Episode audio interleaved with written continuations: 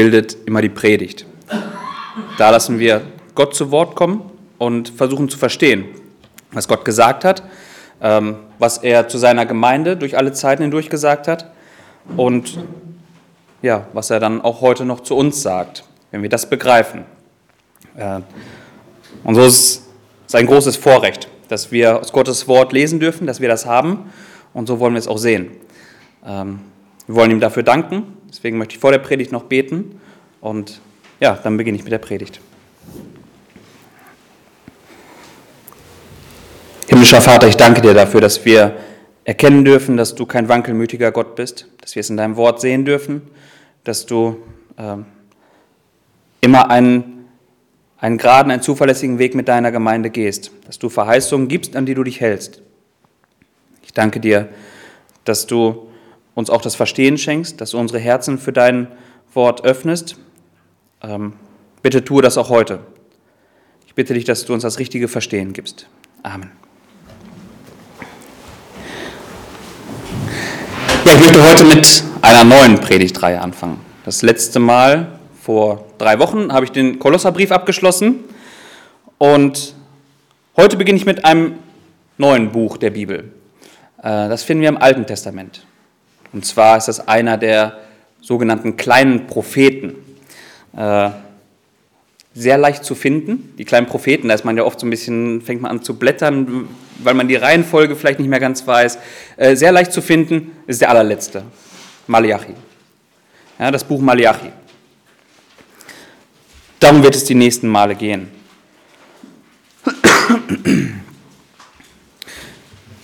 Ja, Malachi, wie ich eben schon sagte, wird äh, eingereiht in die sogenannten kleinen Propheten die finden wir äh, am Ende des Alten Testaments.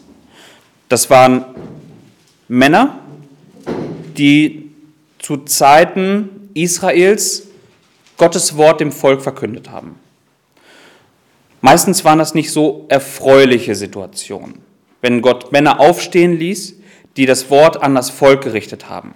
Ja, sie haben meistens auf Missstände hingewiesen. Über Malachi selber wissen wir eigentlich nichts wer Malachi war.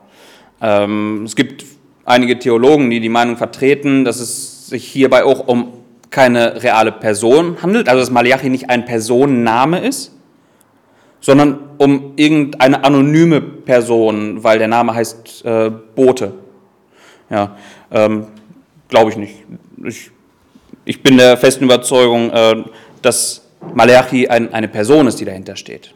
Ja, äh, Gott hat niemals sein Wort anonym verbreitet, anonym verbreiten lassen. Das ist eine Person, die dahinter steht. Und ähm, es gibt wenig Grund daran zu zweifeln, dass auch der Name Malachi dieser Person zuzuordnen ist. Und er sich nicht irgendwie demütig Bote nur genannt hat. Also werde ich Malachi immer, wenn ich von Malachi spreche, ihn auch als Person behandeln, ja, dass da tatsächlich eine Person dahinter steht. Und der Name Malachi taucht nur hier auf. Wir finden ansonsten von Malachi im Alten Testament nirgendwo mehr etwas.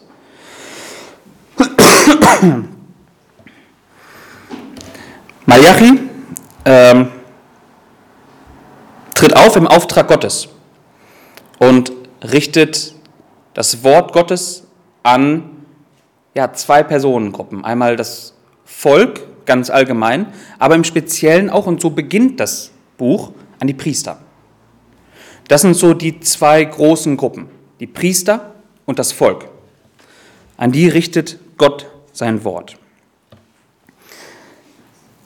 Ich halte es immer für, ähm, für sehr sinnvoll, damit man auch ein bisschen mehr mit dem Gesprochenen, was, was wir da lesen, was anzufangen weiß, dass man weiß, in was für einer Situation ist das. Ja, dass wir auch nicht nur einfach einen, einen, einen Bibeltext lesen ähm, und den Text behandeln äh, wie etwas ganz Anonymes, sondern dass, es, dass wir wissen, welches Leben steckt eigentlich dahinter. Was hat dazu geführt, dass Gott zu diesem Volk so spricht? Welche Umstände herrschen da? Und so begreifen wir hoffentlich ein bisschen besser, was Malachi da sagt. Und dazu, das ist immer eine große Herausforderung, große Zusammenhänge einfach kurz zu erklären. Ich möchte es versuchen, was dazu geführt hat, zu dieser Situation, in, der, in die Malachi hier spricht. Welche Situation wir hier vorfinden. Dazu möchte ich einen ganz kurzen Abriss geben über Gottes Weg mit seinem Volk.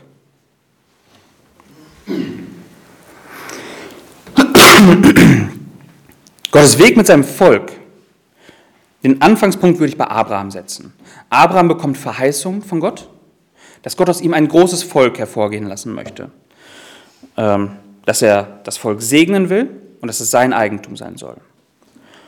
Er verheißt dem Volk ein Land, ja, also sie werden auch eine Heimat haben. Abraham selber erlebt das persönlich nicht mehr, aber er bekommt einen Sohn, einen Sohn Isaak, äh, obwohl eigentlich äh, äh, seine Frau unfruchtbar ist. Aber Gott hat es verheißen und Gott führt es so. Und er bekommt einen Sohn, der bekommt die gleichen Verheißungen. Der Sohn bekommt auch wieder einen Sohn, Jakob. Äh, und das zieht sich ein bisschen wie ein roter Faden dadurch, durch diese Geschichte. Ähm, die äußerlichen Umstände sprechen nicht dafür, Gott führt es so. Er verheißt es und er führt es. Das sind so die Stammväter Israels, werden sie genannt, ja, bis Jakob. Jakob hat dann ein paar mehr Söhne. Jakob hat zwölf Söhne. Und während einer Hungersnot zieht dieses, äh, ziehen seine Söhne nach Ägypten, in das Land Ägypten. Ägypten hat Wohlstand, denen geht es gut. Und sie äh, ja, sie lassen sich dort nieder und leben dort. Die Ägypter sehen über die Jahre, dass das Volk immer größer wird. Die vermehren sich. Da kommt immer mehr dazu. Und die bekommen jetzt Angst, die Ägypter, dass äh, dieses Volk, was da heranwächst, ihnen irgendwann ja, ihren, ihren Rang als herrschende Nation dort streitig machen wird. Deshalb werden, wird das Volk versklavt in Ägypten.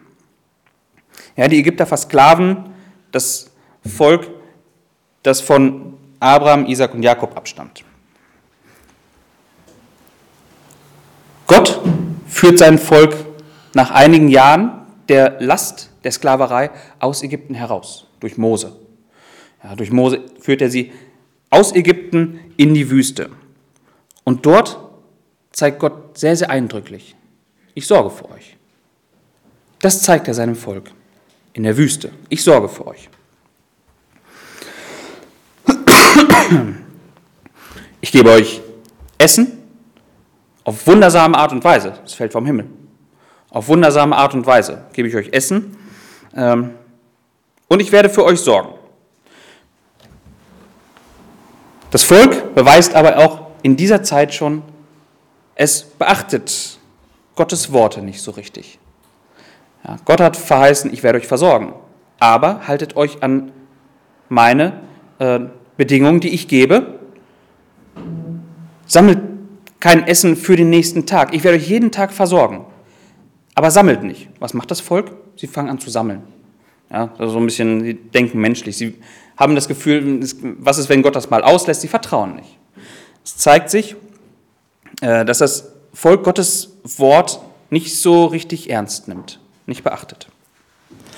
Ja, ähm, es gipfelt dann darin, dass das Volk meint, nachdem Gott sie auf wundersame Weise herausgeführt hat, wo man meint, sie müssen doch erkannt haben, was für einen großen Gott sie haben, sie machen sich ein Götzenbild, das sie anbeten. Das Volk ist untreu. Und hier beginnt jetzt die, ja, der rote Faden, den wir im Rest der, des Alten Testaments dann immer wieder sehen. Gott ist treu. Gott hat seinem Volk Verheißungen gegeben. Das Volk ist untreu. Das Volk ist widerspenstig. Es möchte nicht äh, das danach leben, danach handeln, wie Gott es von ihnen fordert. Und so beginnt jetzt im Alten Testament so ein ständiges Auf und Ab. Gott ist treu, die Menschen Israels sind untreu. Folge dessen, Gott straft sein Volk, ja, ähm, in der Regel durch Völker, die das Volk Israel bedrohen. Gott straft sein Volk, sein Volk kehrt um, es ist eine kurze Zeit, ist alles gut und sie werden wieder untreu. Und das ist so ein, ein ständiges Auf und Ab. Und wir erkennen dabei, dass Gottes Handeln immer deutlicher wird, um sein Volk immer wieder mit viel deutlicherem Handeln zurückzuholen, dass sie doch endlich erkennen sollen. Irgendwann verlässt Gott selbst sein Volk. Ja, in der Bundeslade, in dem die Bundeslade geraubt wird. Um ihnen deutlich zu machen, dann, wenn ihr meint, ohne mich leben zu müssen, nach euren Maßstäben, dann bin ich weg. Dann kommt er wieder. Ja, ähm, das Volk äh, wird trotzdem wieder untreu. Gott lässt das Volk durch äh, die Babylonier in Gefangenschaft führen, 70 Jahre lang. Und irgendwann kommen sie auch wieder in ihr Land zurück. Sind trotzdem untreu. Sie werden wieder untreu. Ja, und äh, das ist die Geschichte Israels. Und diese Geschichte ähm, ist bis dahin schon komplett so passiert, als Malachi schreibt. Das Malachi wirft keinen Blick voraus, dass diese Dinge kommen werden, sondern er schaut zurück. So ist das Volk. So Gott handelt an seinem Volk, sein Volk äh, ist ihm untreu.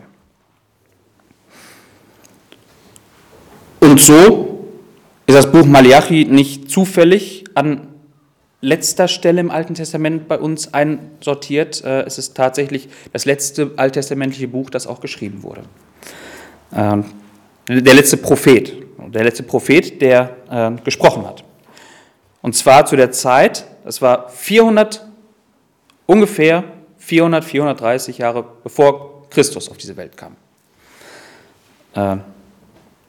Äh, 100 Jahre nachdem Gott sein Volk überhaupt wieder ins Land geführt hat, aus dieser babylonischen Gefangenschaft.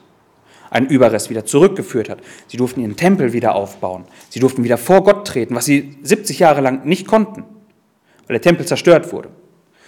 Sie durften, konnten wieder eine Möglichkeit, vor Gott zu treten. 100 Jahre ist das jetzt her. Dass sie eigentlich so auf so eindrückliche Art und Weise Gott, von Gott vor Augen geführt bekommen haben, äh, dass es keine Selbstverständlichkeit ist, ihn, sich ihm nahen zu dürfen. Sie hatten lange keinen Tempel, wo sie ihm opfern konnten. Das heißt, sie haben in einer ständigen Verzweiflung gelebt. Aber wohin mit meinen Sünden? 100 Jahre ist das gerade mal her. Und dann schreibt Malachi.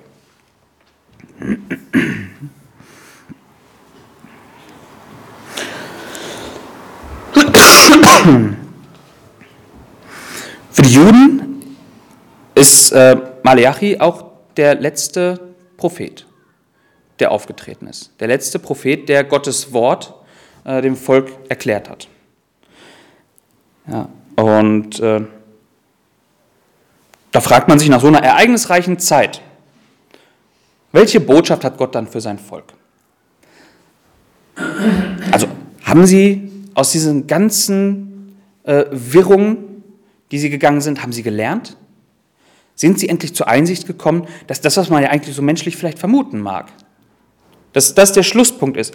Gott hat an seinem Volk gehandelt und immer eindrücklicher, immer eindrücklicher. Irgendwann werden sie es doch verstanden haben.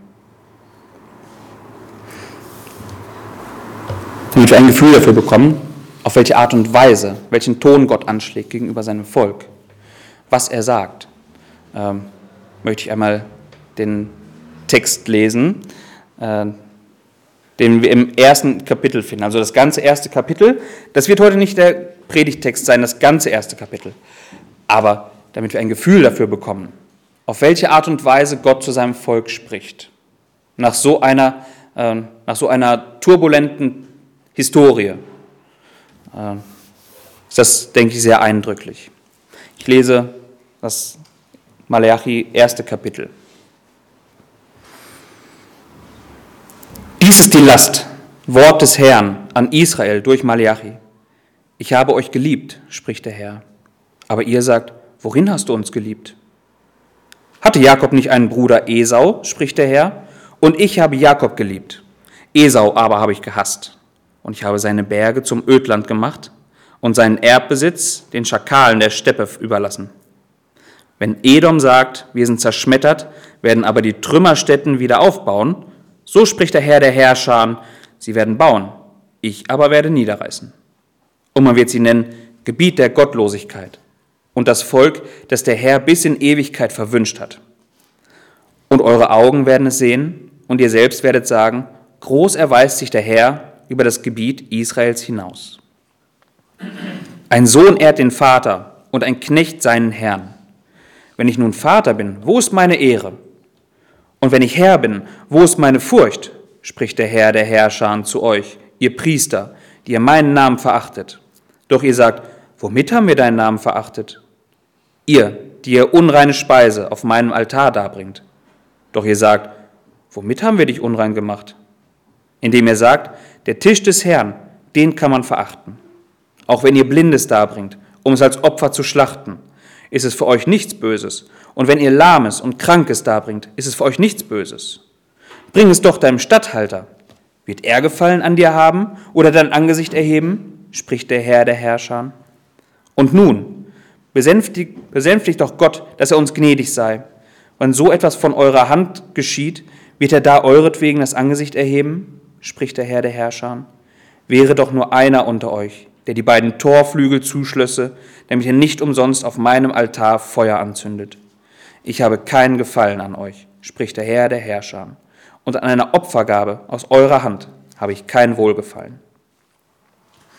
Denn vom Anfang der Sonne bis, denn vom Aufgang der Sonne bis zu ihrem Untergang ist mein Name groß unter den Nationen. Und an allerlei Orten lässt man Opferrauch aufsteigen und bringt meinem Namen Gaben dar und zwar reine Opfergaben. Denn mein Name ist groß unter den Nationen, spricht der Herr der Herrscher. Ihr aber seid es, die ihn entweihen, indem ihr sagt, der Tisch des Herrn, der kann unrein gemacht werden, und die Gabe für ihn, seine Speise, kann verächtlich behandelt werden. Und ihr sagt, siehe welche Mühsal, und ihr missachtet ihn, spricht der Herr der Herrscher, und bringt Geraubtes herbei, und das Lahme und Kranke, und bringt ihr die Opfergabe. Soll ich Gefallen haben an dem, was von eurer Hand kommt? spricht der Herr. Aber verflucht sei, wer betrügt. Da gibt es in, eine, in seiner Herde ein männliches Tier, und er gelobt es, und er gelobt es, schlachtet aber dann für den Herrn ein Verdorbenes. Denn ein großer König bin ich, spricht der Herr der Herrscher, und mein Name ist gefürchtet unter den Nationen. Gott wird hier sehr deutlich.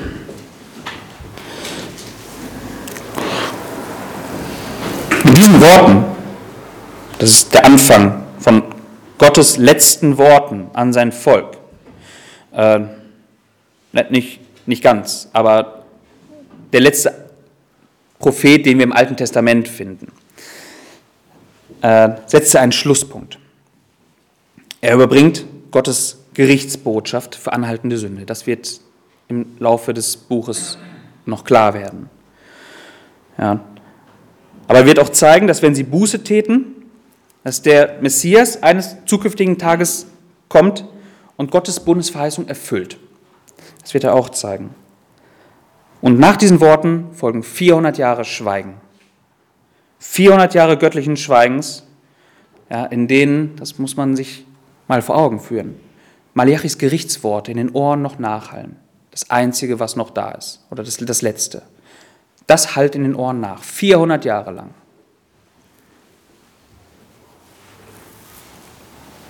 Bei vielen Juden bis heute. Das sind die Gerichtsworte. Das ist, finde ich, ein, ein sehr trauriger Zustand, wenn man schaut. Wir, es sind nicht 400 Jahre, es sind 2400 Jahre mittlerweile. Schallen diese Gerichtsworte noch im Ohr nach.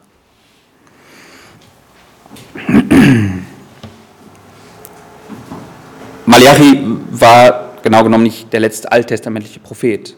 Äh, Johannes der Täufer war es. Johannes der Täufer, der unter dem alten Bund auftrat und den Weg ebnete für den Herrn.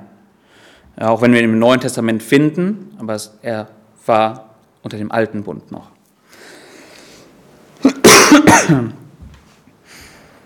Ja, und so dauerte es 400 Jahre, bis ein neuer Prophet kam, äh, der Gottes Wort verkündete.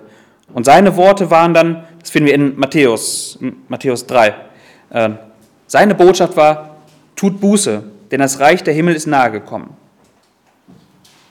Und direkt danach kam der Messias. Ja? Sein Aufruf war nur, tut Buße. Tut Buße, kehrt um. Er hat den Weg geebnet, dann kam der Messias.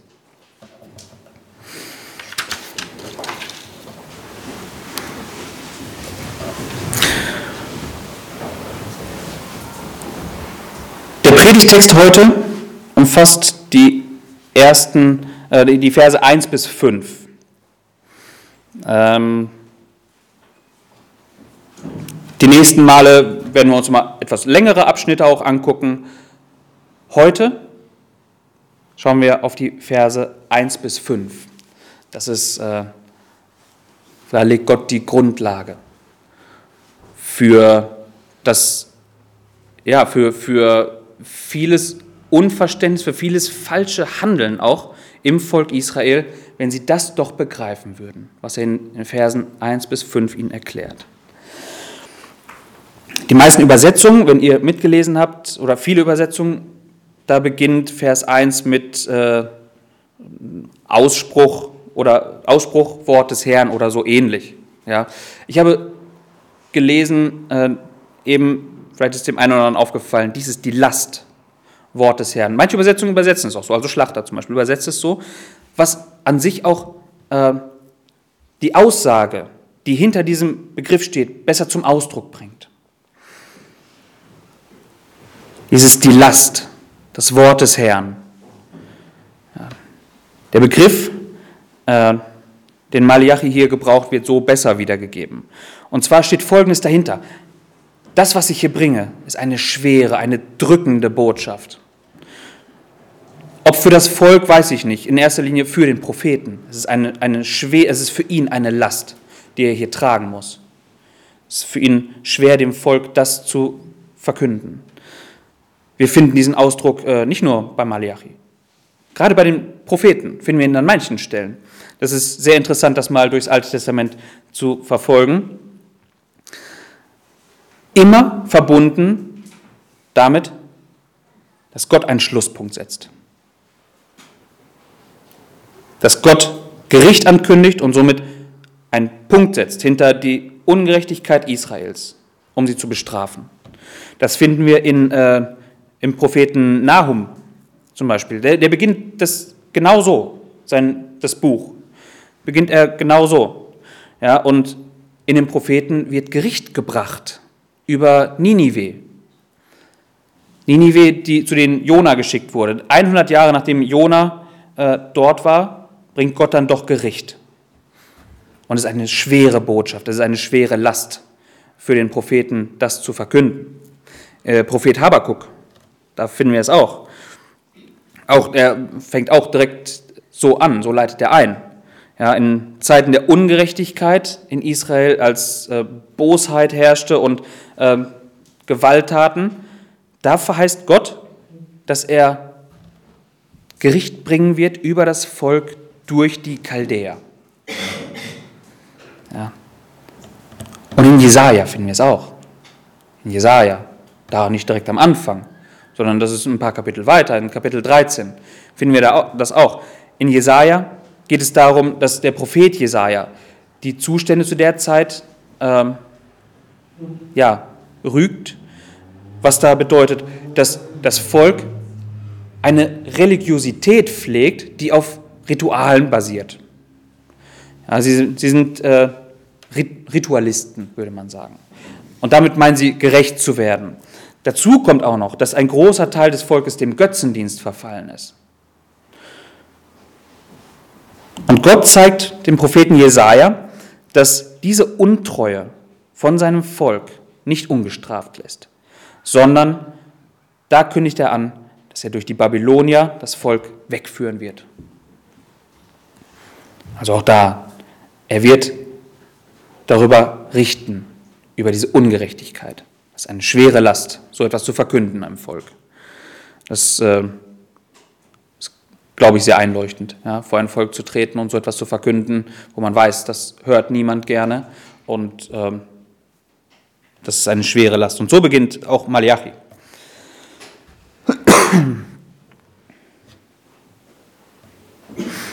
Es ist keine freudige Botschaft, die ihr hier bringt, kein freudiger Anlass.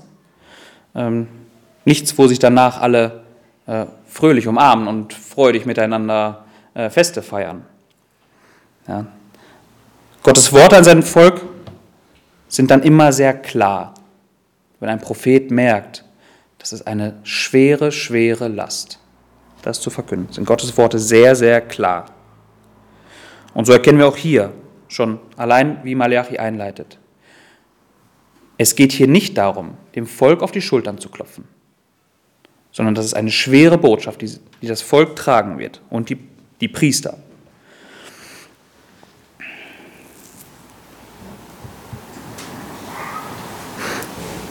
Als kurzen Einschub, vielleicht mag man sich die Frage stellen, ja, warum predigt man überhaupt über so einen Text? Aus zwei, ja, diese Frage kann zwei Gründe haben. A, ist ja nicht an die Gemeinde gerichtet, wenn ich zu einer Gemeinde predige.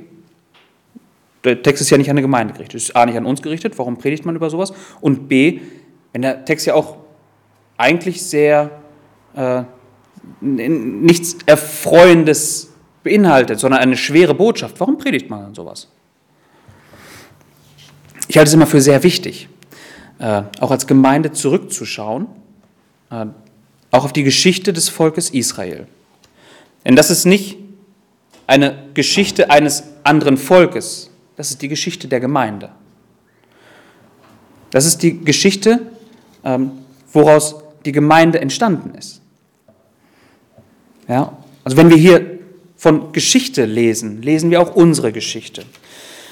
Wir lesen, äh, wir als das neue Israel, ja, äh, sollten immer darauf acht geben, wie, an welchen Stellen Israel immer wieder gefallen ist, um daraus zu lernen, um sich warnen zu lassen.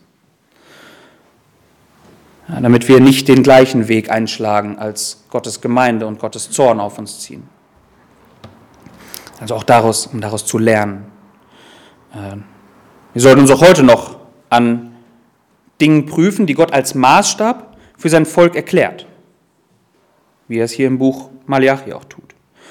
Da geht es nämlich sehr eindrücklich um das Thema, ihr liebt mich nicht, euer Herz ist nicht auf mich gerichtet und deshalb missachtet ihr meine Gebote. Diese Folge zeigt er auf. Ihr liebt mich nicht, ja.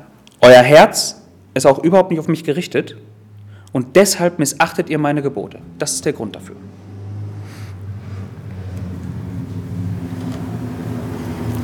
Gott beginnt seine Worte äh, etwas unerwartet vielleicht mit Ich habe euch geliebt. Das ist das, was Gott seinem Volk sagt. Ich habe euch geliebt.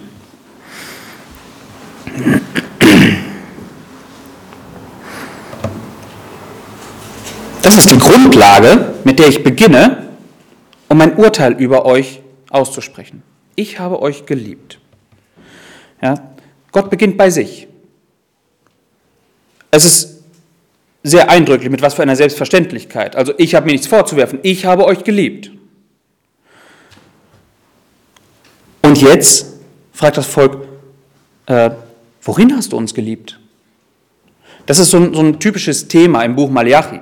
Das ist so ein, so ein bisschen Frage-Antwort-Spiel zwischen Gott und dem Volk und Gott und den Priestern. So ein bisschen hin und her. Ja, das ist im Frage-Antwort-Stil geschrieben. Äh,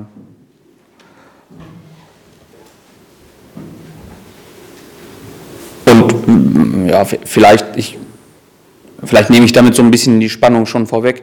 Diese Diskussion äh, geht in der Regel oder geht, geht nicht gut für das Volk aus.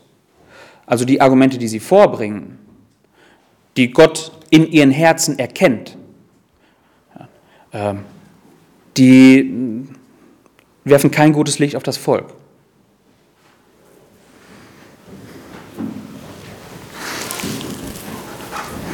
Gott macht vielmehr immer wieder deutlich, dass die Worte, mit denen das Volk und auch die Priester ihm gegenübertreten, ganz klar ein, ein verdorbenes, ein äh, selbstsüchtiges Herz offenbaren. Das macht er deutlich in diesem Dialog, indem er dann auf ihre Erwiderung wieder antwortet.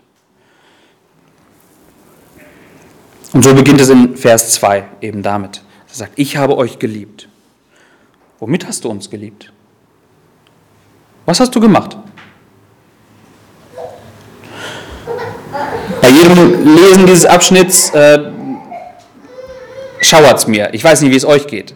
Wenn man sich vorstellt, einem, dem Schöpfer der Welt entgegenzutreten mit so einer Frage, eigentlich erwartet man an dieser Stelle doch, man würde Gott nicht für ungerecht erachten, wenn er sagen würde, aufgrund dieser Dreistigkeit allein, so eine Frage zu stellen, tilge ich das Volk sofort aus. Diese Frage allein zu stellen. Ja, äh, und hier zeigt sich, Gott ist ein gnädiger Gott. Er antwortet darauf.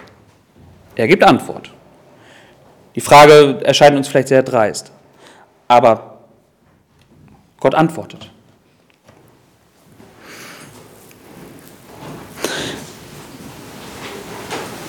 Diese Frage, die das Volk an Gott richtet, offenbart äh, eine Herzenshaltung. Offenbart ganz klar eine Herzenshaltung, die das Volk hat. Ähm, ich weiß nicht, ob, das, ob die Menschen diese Frage tatsächlich auch so ausgesprochen haben. Manchmal scheut man sich ja davor, etwas auszusprechen, man denkt aber so. Also was Gott hier macht, auch wenn es nie ausgesprochen wurde tatsächlich, aber es ist in den Herzen der Menschen diese Frage, die sie umtreibt. Worin hast du uns denn geliebt?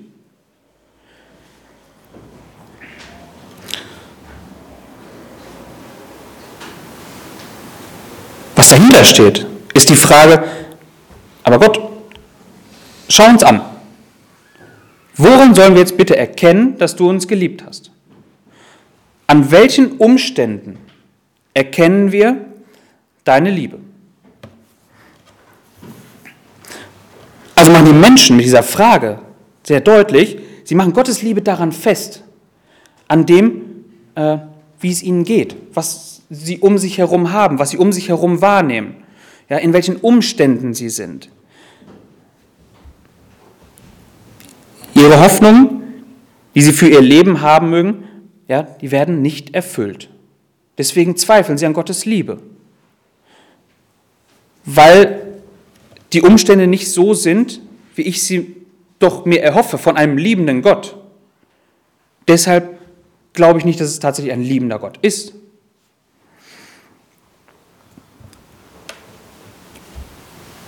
Wenn man sich die äh, Situation anschaut, es herrscht kein Kriegszustand zu der Zeit. Ja? Das Volk Gottes hat wieder einen Tempel. Es kann wieder vor Gott treten. Es muss nicht mehr in der Verzweiflung leben, mit seinen Sünden irgendwie alleine klarzukommen. Es kann opfern. Nehemiah hat die Stadtmauern wieder aufgebaut. Unter Nehemiah wurden die Stadtmauern auch wieder aufgebaut. Das heißt, sie haben wieder einen Verteidigungswall. Die Umstände waren schon deutlich schlechter, wenn man sich das mal so vor Augen führt. Und trotzdem reichen diese Umstände nicht aus, dass das Volk daran Gottes Liebe erkennt. Ihnen reicht das nicht. Sie sehen keinen Grund darin, in irgendetwas Gottes Liebe zu erkennen, es festzustellen. Und jetzt wird es entscheidend. Und eben auch entscheidend für Gottes Gemeinde auch heute. Das Volk beurteilt Gottes Liebe nach eigenen Maßstäben. Wenn Gott mich lieben würde, dann hätte er doch. Sie beurteilen Gottes Liebe zu seinem Volk daran, ob sie diese nach ihrem eigenen Empfinden erleben. Also was hinter dieser Frage des Volkes eigentlich steckt, ist folgende Aussage. An Gott gerichtet. Tu nach unseren Wünschen, dann wollen wir an deine Liebe glauben. Das ist der Gedanke, der dahinter steht. Da, wo die Dinge nicht so passieren, wie ich es möchte, wie ich Liebe wahrnehme, da kannst du mich doch auch gar nicht lieben. Ja, und wenn sich meine Hoffnung, meine Wünsche, meine Vorstellungen erfüllen, dann glaube ich an Gottes Liebe. Dann glaube ich daran. Was für eine fatale Denkweise das doch ist. Gott liebe mich, aber tu es auf die Weise, wie ich das möchte. Liebe mich, aber tu es so, wie ich das möchte. Äh, wir erkennen hoffentlich, wie viel ich und wie wenig Gott in einem Herzen ist, das so denkt. Vielleicht mag man das auch nicht laut aussprechen. Vielleicht mag man das nur denken oder auch fühlen. Aber ich glaube, dass diese Frage an Gott gerichtet auch heute noch existiert, nicht mit dem Volk Israel zu Ende ging. Herr, worin, worin liebst du mich eigentlich?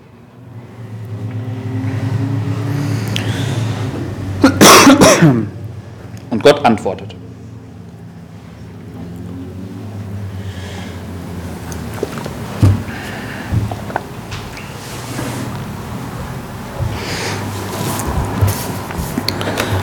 Gott antwortet, indem er sagt, Vers 2, ja, Teil B, ich lese mal ab da bis Vers 5. Hatte Jakob nicht einen Bruder Esau, spricht der Herr, und ich habe Jakob geliebt. Esau aber habe ich gehasst, und ich habe seine Berge zum Ödland gemacht und seinen, Erb, seinen Erbbesitz den Schakalen der Steppe überlassen. Wenn Edom sagt, wir sind zerschmettert, werden aber die Trümmerstätten wieder aufbauen. So spricht der Herr der Herrscher. Sie werden bauen. Ich aber werde niederreißen. Und man wird sie nennen Gebiet der Gottlosigkeit. Und das Volk, das der Herr bis in Ewigkeit verwünscht hat, und, und, das, und das Volk, das der Herr bis in Ewigkeit verwünscht hat, also so wird man sie nennen. Und eure Augen werden es sehen, und ihr selbst werdet sagen, groß erweist sich der Herr über das Gebiet Israel hinaus. Gottes Liebe macht er daran deutlich, schaut zurück. Macht das nicht daran fest, wie, jetzt eure Situation ist. Schaut zurück, schaut auf das, was war. Damit beginnt es. Ist eure Geschichte denn nicht so, dass ihr mein Volk seid, weil ihr von dem abstammt, den ich geliebt habe? Jakob hatte auch einen Bruder. Da war Esau. Das erklärt er hier. Er hatte doch auch einen Bruder. Äh, und dieser Bruder hätte nicht er eigentlich den, meinen Segen und das Erstgeburtsrecht erben sollen? Wäre es nicht eigentlich so gewesen? Aber Gott schenkt dies Jakob, weil er Jakob geliebt hat. Er schenkt dies Jakob. Und wenn wir uns Jakobs Leben mal etwas genauer anschauen, das wollen wir jetzt nicht tun, das darf jeder gerne zu Hause machen. Äh, so viel sei aber gesagt. Jakob hat sich die Liebe Gottes nicht verdient. Er war kein sehr redlicher Mann in allen Dingen. Er war ein, oft ein, ein listiger Mann, der sich Dinge erschlichen hat.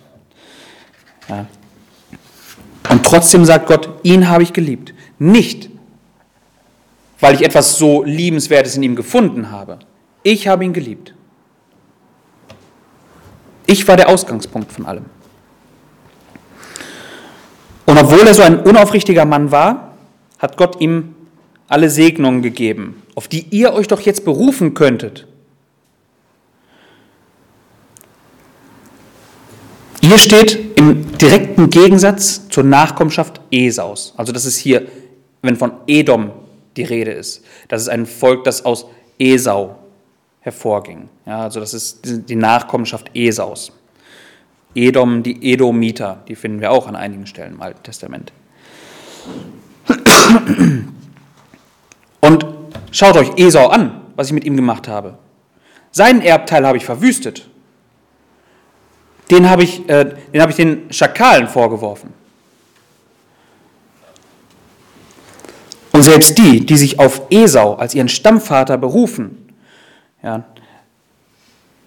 und meinen, sie können aus eigener Kraft etwas aufbauen, das werde ich wieder niederreißen. Das bedeutet es, nicht von mir geliebt zu werden. Denn Gott, wenn, wenn hier steht, Jakob habe ich geliebt, Esau aber habe ich gehasst, ja, äh, dann heißt das, dass äh, Jakob in der Gunst Gottes stand, dass Gott ihn geliebt hat, Esaus, äh, dass er Esau gehasst hat. Das, es gab keine andere Möglichkeit, entweder Gott liebt ihn oder er hasst ihn. Gott kennt keine mehr als zwei Zustände, wie jemand irgendwann vor ihm sein Urteil empfängt. Und so hat Esau dieses Urteil empfangen, was für uns sehr, sehr hart klingt. Aber da, wo Gott Menschen nicht liebt, da hasst er sie. Es gibt nur diese zwei Zustände. Und so ist es auch bei Esau und bei denen, die sich auf, sein, äh, auf ihn berufen, als seine Nachkommen. Sie können meinen, wir bauen durch eigene Kraft wieder auf. Ich werde es niederreißen. Es wird keine Aussicht auf Erfolg geben. Nichts Nachhaltiges kann daraus kommen. Und ihr werdet es doch mit eigenen Augen sehen können, was es wirklich heißt, von mir nicht geliebt zu werden.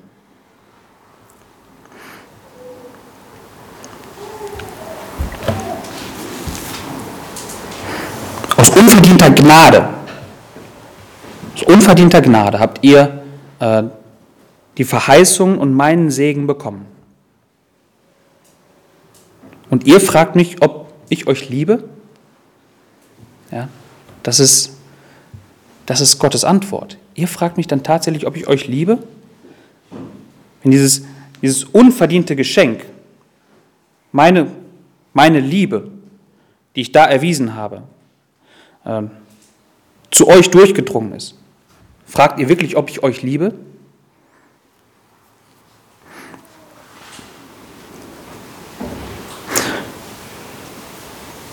Gemeinde mag man heute vielleicht auch die Frage stellen, Gott, liebst du mich? Worin liebst du mich?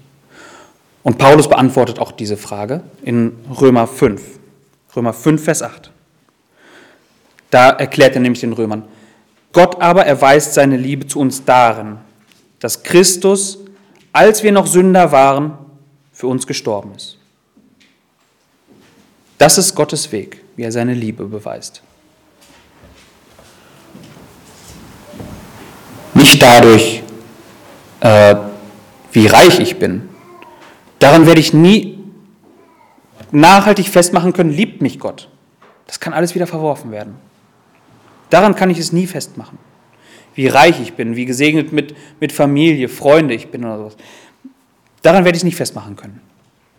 Gottes Liebe zeigt sich darin, dass Christus für uns gestorben ist, als wir noch Sünder waren. Dann hat er es schon gemacht. Dann hat er schon einen Punkt gesetzt. Da hat er die Dinge schon festgemacht.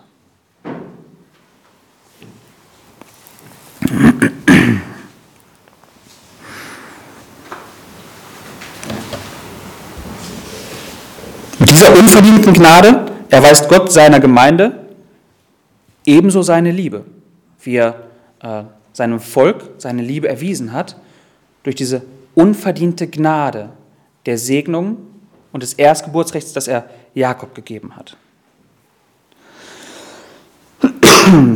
Und so müssen wir uns auch gegenseitig immer wieder zureden.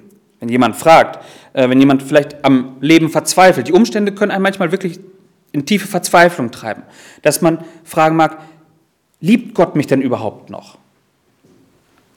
Und so müssen wir uns gegenseitig zureden. Gottes Liebe erweist sich darin, auch wenn du an den Umständen verzweifeln magst, aber sie erweist sich darin, dass Gott gestorben ist, bevor du eine Wahl hattest. Davor ist Gott schon, ist, ist Gott selber ans Kreuz gegangen durch Christus. Ja.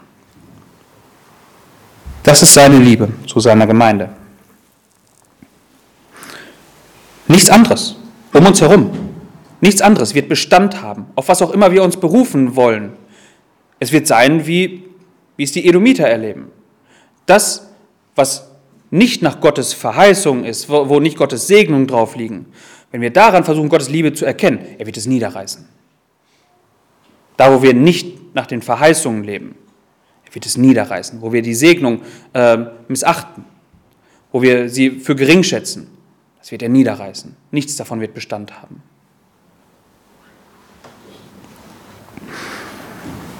Jakob und Esau sind auch ein Bild, das Paulus auch gebraucht, diese, diese, dieses Ereignis um Jakob und Esau, was auch Relevanz hat für die Gemeinde. Das erklärt er auch der Gemeinde in, im Römerbrief.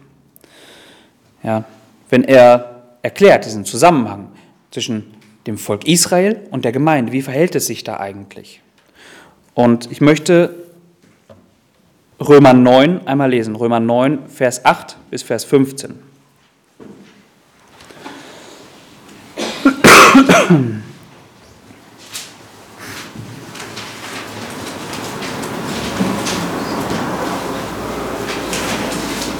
Römer 9, 8 bis 15.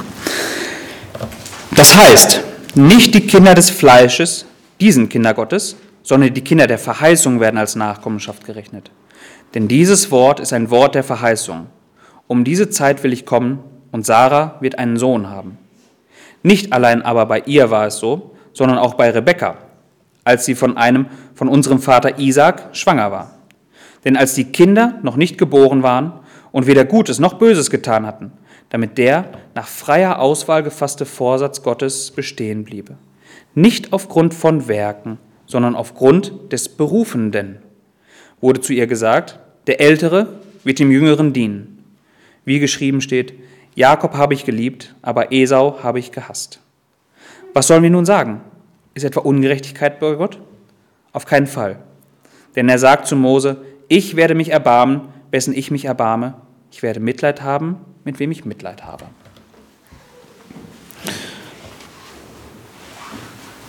Das ist Gottes Wesen.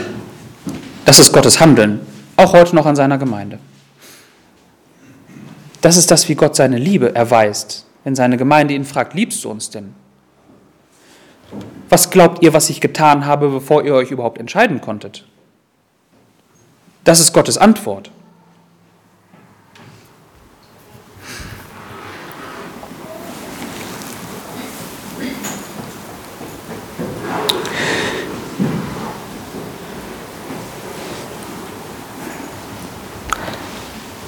Ich hoffe, dass wir diesen, ja, die, die, dieses, diesen grundlegenden Gedanken verinnerlichen, den, äh, der so elementar ist, woran das Volk Israel zu der Zeit, als Malachi gesprochen hat, woran es so massiv krankte, Gottes Liebe nicht zu erkennen, nicht zu wissen, worin sich überhaupt Gottes Liebe erweist.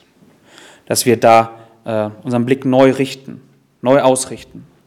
Darauf, Gottes Liebe zeigt sich nicht in unseren Umständen. Gottes Liebe zeigt sich zuallererst und unumstößlich darin, dass Christus für unsere Sünden gestorben ist. Dass das unsere Freude ist, dass wir darin Freude haben können und auch Gottes Liebe darin sehen können, dass wir sie darin erkennen können. Amen.